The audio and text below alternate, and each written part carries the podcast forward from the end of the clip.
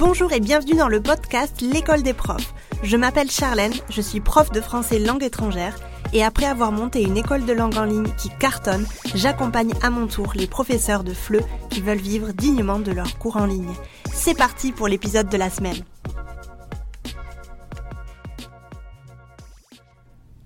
Aujourd'hui, c'est un épisode un peu confession, attention. Et je vais te parler des erreurs que j'ai faites quand je me suis lancée à mon compte début 2019. Pour te donner un petit peu de contexte, euh, j'ai commencé euh, les, les, les, cours de FLE à mon compte en janvier 2019 à mon retour du Japon. Je suis rentrée du Japon fin 2018 avec un burn-out euh, incroyable. J'avais travaillé dans une école internationale à Osaka euh, qui m'avait épuisée. Vraiment, euh, je n'avais plus d'âme, littéralement. Je t'en parlerai à un autre moment. Et du coup, je cherchais réellement à être libre. Je cherchais vraiment à avoir une, une liberté que je n'avais pas eue depuis, depuis très très très longtemps. Je ne sais pas si j'avais eu une liberté un jour parce que j'avais toujours travaillé pour des personnes. Et euh, je revenais du coup euh, de trois ans et demi de vie au, Japon et euh, je n'étais pas vraiment... je n'avais pas envie en fait de travailler pour quelqu'un. Euh, je suis revenue à Barcelone où je me suis euh, installée à nouveau parce que, si tu veux, avant d'aller au Japon, j'avais déjà vécu à Barcelone 8-9 euh, ans, je pense. Donc c'est un petit peu ma ville de cœur, si tu ne le savais pas. C'est un peu ma ville d'adoption. Et du coup, je suis rentrée ici à, Barcelone en janvier 2019. Je cherchais à donner des cours un petit peu de façon indépendante. Mais je postulais quand même dans des écoles de langue à Barcelone parce que j'avais peur de manquer. Et ça me rassurait, si tu veux. Ça me rassurait d'avoir des entretiens d'embauche, ça me rassurait euh, parce que je me disais que bon, ben, si j'arrivais pas à avoir euh, les étudiants que je voulais, les élèves que je voulais, j'aurais quand même euh, cette, cette possibilité de travailler dans une, dans une, école de langue à Barcelone. j'ai fait quelques entretiens, je me suis rendu compte que les tarifs qu'on me proposait n'allaient absolument pas, voilà, ça c'est sûr. On me proposait environ 11, 12, 12 c'était énorme, hein, mais 11, 12 euros de l'heure euh, donc c'était pas du tout assez pour moi. Euh, je savais qu'à Barcelone, forcément, les, les, tarifs étaient euh, plus bas qu'au Japon, ça c'est ça c'est clair. Hein. la vie est beaucoup plus est beaucoup moins chère ici qu'au Japon, mais je ne voulais pas accepter un tarif aussi bas parce que, si tu veux, mon ego me disait que euh, je valais beaucoup plus que ça. Et euh, je savais en fait, parce que je suis quelqu'un, c'est vraiment une qualité que j'ai, je suis vraiment quelqu'un de très déterminé. Et je savais en fait que j'allais arriver à trouver des élèves euh, à un tarif un peu plus élevé que ça, même si c'était pas folichon non plus. Hein. Quatre mois plus tard, j'arrivais à me dégager déjà un salaire grâce à mes cours particuliers. Donc quand on parle d'un salaire, c'était aux alentours de 1200 euros. J'étais contente avec ça parce que je n'avais pas encore euh, trop d'ambition à ce moment-là. Euh, j'étais en coloc, donc voilà, je payais euh, un, loyer assez bas et j'avais pas de grandes, de grandes dépenses à ce moment-là. Donc c'était plutôt, c'était plutôt cool pour moi et je ne m'en plaignais pas du tout. Je pensais que c'était ça la liberté en fait. Je pensais que les cours particuliers allaient vraiment me j'allais vraiment obtenir la liberté grâce aux cours particuliers. Et en fait, je me suis euh, plantée parce que j'étais loin de me douter qu'après un an, je n'en pouvais déjà plus. Et euh, après un an, en fait, j'ai décidé de tout changer et euh, d'avoir une vision un peu plus long-termiste sur mon business. Donc aujourd'hui, je vais te parler des erreurs que j'ai faites la première année quand je me suis lancée à mon compte en tant que professeur de FLE. des erreurs vraiment qui ont été conséquentes que euh, beaucoup, beaucoup, beaucoup de profs de FLE font dès leur première année parce que euh, j'ai la chance de travailler avec des profs de FLE au quotidien et c'est euh, généralement ce qu'ils me disent. Donc je suis vraiment euh, la première à, comprendre en fait tous les profs de flux indépendants. Et moi aussi j'ai fait ces mêmes erreurs là donc je peux te, te dire qu'on en sort hein. et t'inquiète pas que après j'ai pris ma position de chef d'entreprise. Mais au début c'était très très très difficile. Je ne pouvais vraiment pas m'affirmer. C'était compliqué compliqué compliqué. Euh, c'était je te dis en janvier 2019 donc euh, il y a quelques années de ça déjà.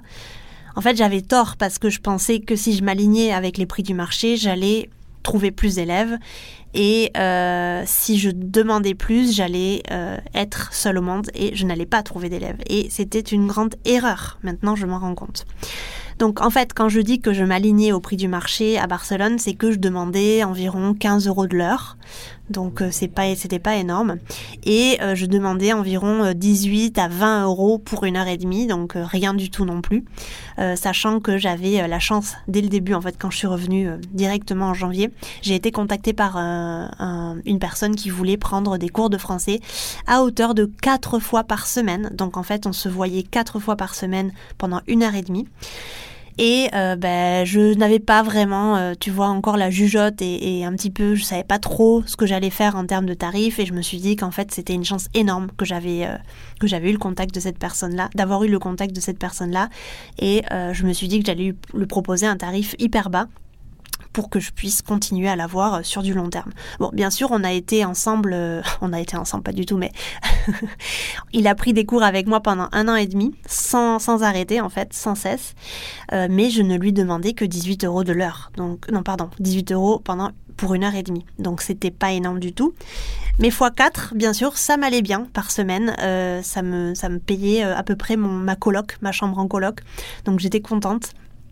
Mais voilà, première grosse erreur, c'était vraiment d'avoir des tarifs trop bas et de penser qu'il faille euh, m'aligner avec des tarifs du marché pour pouvoir trouver des élèves. Et en fait, bah, c'était une, grossière erreur, n'est-ce pas? Parce que maintenant, euh, je vois les choses vraiment différemment.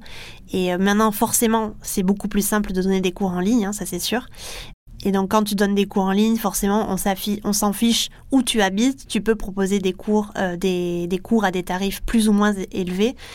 Et au contraire, plus ton tarif va être élevé et plus tu vas avoir des gens qualifiés et des gens qui sont vraiment motivés pour apprendre le français. Voilà, pour moi, 15 euros de l'heure, ça me convenait à ce moment-là, mais plus j'avançais et plus je me disais que j'avais quand même envie de gagner un peu plus d'argent parce que je commençais à me fatiguer aussi de donner autant de cours particuliers dans la journée. La deuxième erreur que j'ai faite, ça, c'était d'accepter tous les élèves.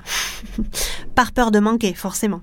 Je commençais déjà à donner des cours, des cours euh, en ligne avant le Covid. Donc ça, euh, ça a été, j'ai été un petit peu visionnaire, je pense, parce que j'ai commencé à donner des cours en, en ligne euh, à peu près six mois avant que la pandémie commence. Donc j'avais déjà, j'étais assez rodée à ce niveau-là. Et euh, j'avais des personnes vraiment euh, de pays différents, donc c'était chouette. Mais j'acceptais vraiment tout le monde. Euh, je savais pas à qui je voulais m'adresser, j'avais absolument pas d'élève idéal. j'acceptais tous les niveaux, même les niveaux avec qui j'avais jamais travaillé. les personnes qui voulaient passer des examens, je les acceptais aussi. Et en fait, c'est une grossière erreur parce que j'avais pas d'expérience, par exemple, en préparation d'examen. Et après, je regrettais carrément ma décision j'acceptais vraiment tous les profils, même les plus challengeants, même euh, ceux avec qui je n'avais aucun contact, aucun feeling. Euh, et euh, maintenant, vraiment, j'encourage, et je le dis vraiment à toutes mes clientes à l'école des profs, j'encourage vraiment aux personnes à travailler avec les personnes avec qui on a vraiment du feeling parce que on passe du temps avec nos élèves en one-to-one. et on a besoin, en fait, pour moi en tout cas, c'est nécessaire de ressentir une certaine connexion avec la personne, si on se sent pas à l'aise avec notre élève, si on sent que le courant ne passe pas, on ne donne pas le meilleur de nous et en fait, je trouve que c'est un petit peu injuste pour l'élève en face qui veut apprendre. Donc c'est mieux, je pense, de le laisser voler par ses propres ailes et de lui proposer peut-être un autre, un autre professeur plutôt que garder cet élève-là avec qui le courant ne passe pas parce que peut-être qu'il ne pourra pas progresser de la même manière que s'il était avec quelqu'un avec qui le courant passe. Donc vraiment, ça c'est important pour moi, c'est vraiment une, erreur que, j'ai faite et que je voulais te dire, c'est que j'ai accepté tous les élèves, même ceux avec qui je n'avais absolument aucun feeling, et c'était une grosse erreur. Parce que je me connectais, je n'avais pas envie. Euh, je donnais pas le meilleur de moi. Enfin, j'ai toujours été très très très euh, pro dans mon travail, bien évidemment. Je faisais vraiment euh, tout ce que je pouvais pour pour que mes élèves progressent, mais je sentais quand même une différence entre les élèves avec qui j'avais un, bon feeling et les élèves avec qui je n'avais pas de feeling. Donc fais attention à ce niveau-là. Euh, je travaillais aussi, pour euh, parler d'autre chose, mais je travaillais aussi pour deux entreprises euh, ici à Barcelone, à hauteur de 5 heures par semaine, je crois. Ouais, environ 5 heures par semaine, ou 6 heures, 6 heures par semaine. Je bossais 4 heures dans une, dans une entreprise et 2 heures, et 3 heures Attends, 4 plus 3, ça fait 7. Voilà. Donc 7 heures, excuse-moi, 7 heures euh, par semaine. dans deux entreprises ici à Barcelone et euh, ben, j'aimais bien c'était sympa c'était des groupes donc ça c'était quand même euh, plus cool que les cours particuliers. J'avais des personnes de toutes les nationalités. Euh, je devais faire du français un peu business donc ça me challengeait assez. C'était assez mal payé mais pour moi en fait c'était plutôt l'expérience que je que je mettais en avant. Donc c'était c'était assez chouette et je, je, je passais toujours un bon moment quand j'étais face face à ces groupes là une troisième erreur que j'ai faite pendant longtemps aussi, pendant une bonne année, c'était le fait de laisser décider mes élèves. Les laisser décider des horaires et quelquefois des tarifs.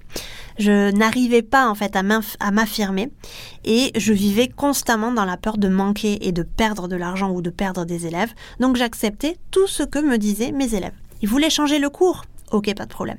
Ils voulaient annuler, annuler le cours. Ok, pas de problème. Ils voulaient négocier le prix du cours pas de problème non plus. Tu payes en retard, t'as pas d'argent là, tu me payes dix jours après, voire un mois après, ok, pas de problème. J'étais vraiment dans l'acceptation de tout parce que je me disais que je débutais et que j'avais pas vraiment forcément à être euh, trop dur avec les personnes parce qu'elles allaient partir à un moment donné. J'ai bien changé parce que maintenant je ne pense absolument pas comme ça. Et en plus, je n'encourage pas du tout les profs à penser comme ça parce que d'une, c'est une perte de temps, deux, c'est une perte d'énergie, et trois, euh, ça n'encourage pas nos clients à nous respecter. Donc, laisser décider tes élèves, c'est la pire chose que tu puisses faire. Il faut que tu te mettes vraiment des horaires que tu ne veux pas dépasser. Donc, par exemple, tu veux travailler, je sais pas, de 14h à 20h tous les jours, soit tu n'acceptes personne le matin tu veux travailler du lundi au vendredi, soit tu n'acceptes personne le samedi. Euh, moi, quelquefois, j'acceptais des personnes le samedi et j'étais lessivée à la fin de la semaine. Les, tarifs, c'est pareil. Si euh, l'élève qui te contacte n'est pas d'accord avec tes tarifs et essaye de négocier, c'est simplement pas ton élève idéal. Tu n'as pas à négocier, à te laisser négocier ton tarif. Euh, tes compétences ne se marchandent pas. Tu es un, un professeur de FLE tu as des compétences, tu as une expérience, tout ça, ça se paye. Tu n'as pas à te faire négocier ton tarif par-dessus le marché, c'est n'importe quoi. Euh, je veux dire, on ne négocie pas les tarifs euh, dans des entreprises, on ne négocie pas les tarifs à la salle de sport. Ne te laisse pas négocier tes tarifs, c'est niette. Donc fais attention à ce niveau-là et surtout ne laisse pas décider tes élèves à tort et à travers. Ça va vraiment te frustrer avec le temps te stresser et euh, tu vas être en colère en fait envers toi-même. Donc ne le fais pas. Simplement ne le fais pas. Quatrième point que j'ai noté, c'était le fait de penser que les cours particuliers allaient me rendre libre. Au départ, bien évidemment, j'étais très contente de pouvoir me dégager 1200 euh, euros à peu près pour vivre, euh, pour vivre de mes cours de FLE, donc c'était chouette. Euh, j'avais, été quand même assez rapide dans la, dans la création de ce, de ce projet-là. Je te dis, au bout de quatre mois à peu près, je, c'est ce que je me dégageais. Donc euh, j'étais assez contente, mais euh, bien évidemment c'était pas assez. Sur le moment c'était cool pour moi, mais au, bout d'un moment c'était pas assez et je me suis rendu compte au bout d'un mois que j'étais à bout. Euh, j'ai commencé à mettre en place des groupes parce qu'en fait je sentais que je ne pouvais plus, j'arrivais plus en fait à me connecter plus de 5 heures allez, 4-5 heures par jour pour des cours particuliers. Pour moi, ça devenait de plus en plus compliqué. Je me lassais en fait parce que je sentais que c'était de plus en plus répétitif. Donc, euh, si tu veux, oui, au début, je pensais que les cours particuliers allaient me rendre libre parce que c'est la facilité, si tu veux, tu vois. Mais euh, au bout d'un an, à peu près, j'ai senti que j'avais mes limites, que j'en avais marre de vendre mon temps à tort et à travers, que j'en avais marre d'être euh, tout le temps face à quelqu'un sur mon, via mon écran en fait et de devoir changer 4-5 fois dans la journée de personne, ça ça me fatiguait énormément. Et j'en avais un petit peu marre de tout ça. J'avais vraiment envie de faire plus.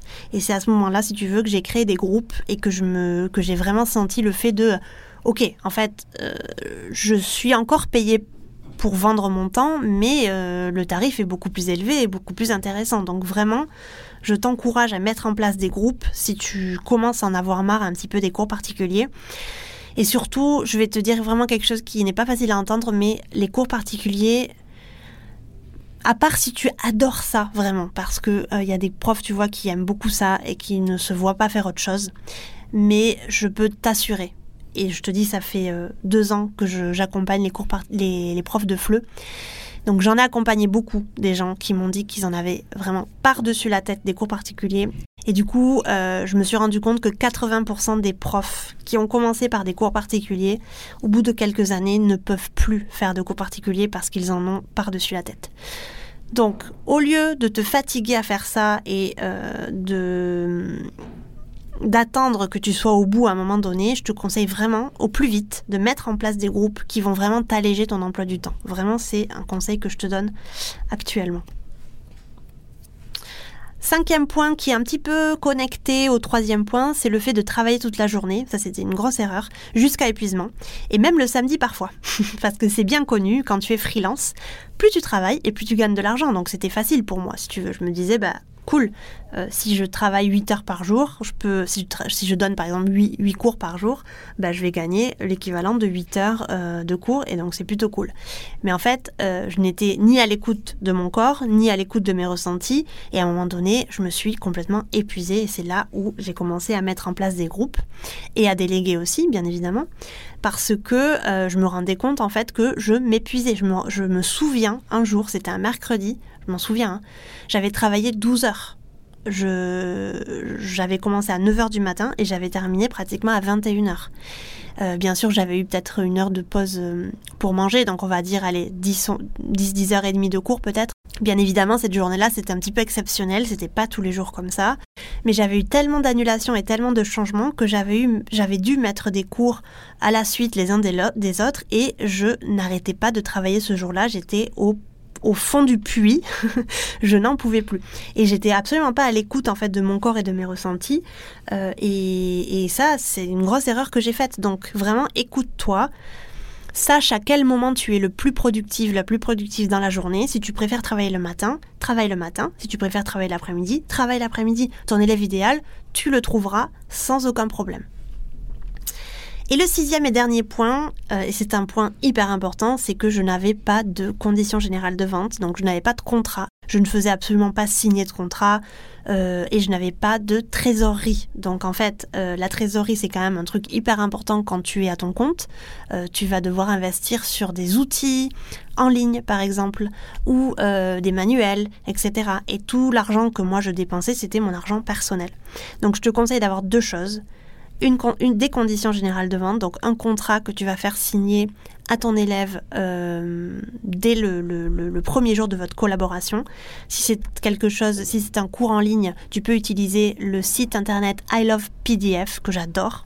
Tu peux euh, signer en fait des choses grâce à ce, à ce site qui est vraiment génial. Et une deuxième chose vraiment est un petit peu de trésorerie pour acheter des outils, pour passer en premium quand tu as des outils qui ne font pas encore, qui ne font pas assez le job en, version gratuite. Euh, mais vraiment, les conditions générales de vente, moi, ça m'a sauvé la vie. Vraiment, je t'en parlerai dans un autre épisode. C'est à partir du moment que j'ai mis en place les conditions générales de vente que, enfin, finalement, je me suis fait respecter par mes élèves. C'est vraiment euh, triste à dire, mais c'est la vie les élèves avant ils faisaient vraiment ce qu'ils voulaient de moi. Et euh, à partir du moment où je leur ai fait signer des conditions générales de vente ça a été fini. Je n'ai perdu aucun élève mais j'ai simplement gagné leur respect. Donc c'est pour te dire que quand même je reviens de loin d'accord? Euh, je suis comme toi. Moi aussi je n'osais pas m'affirmer. Moi aussi j'avais pas confiance.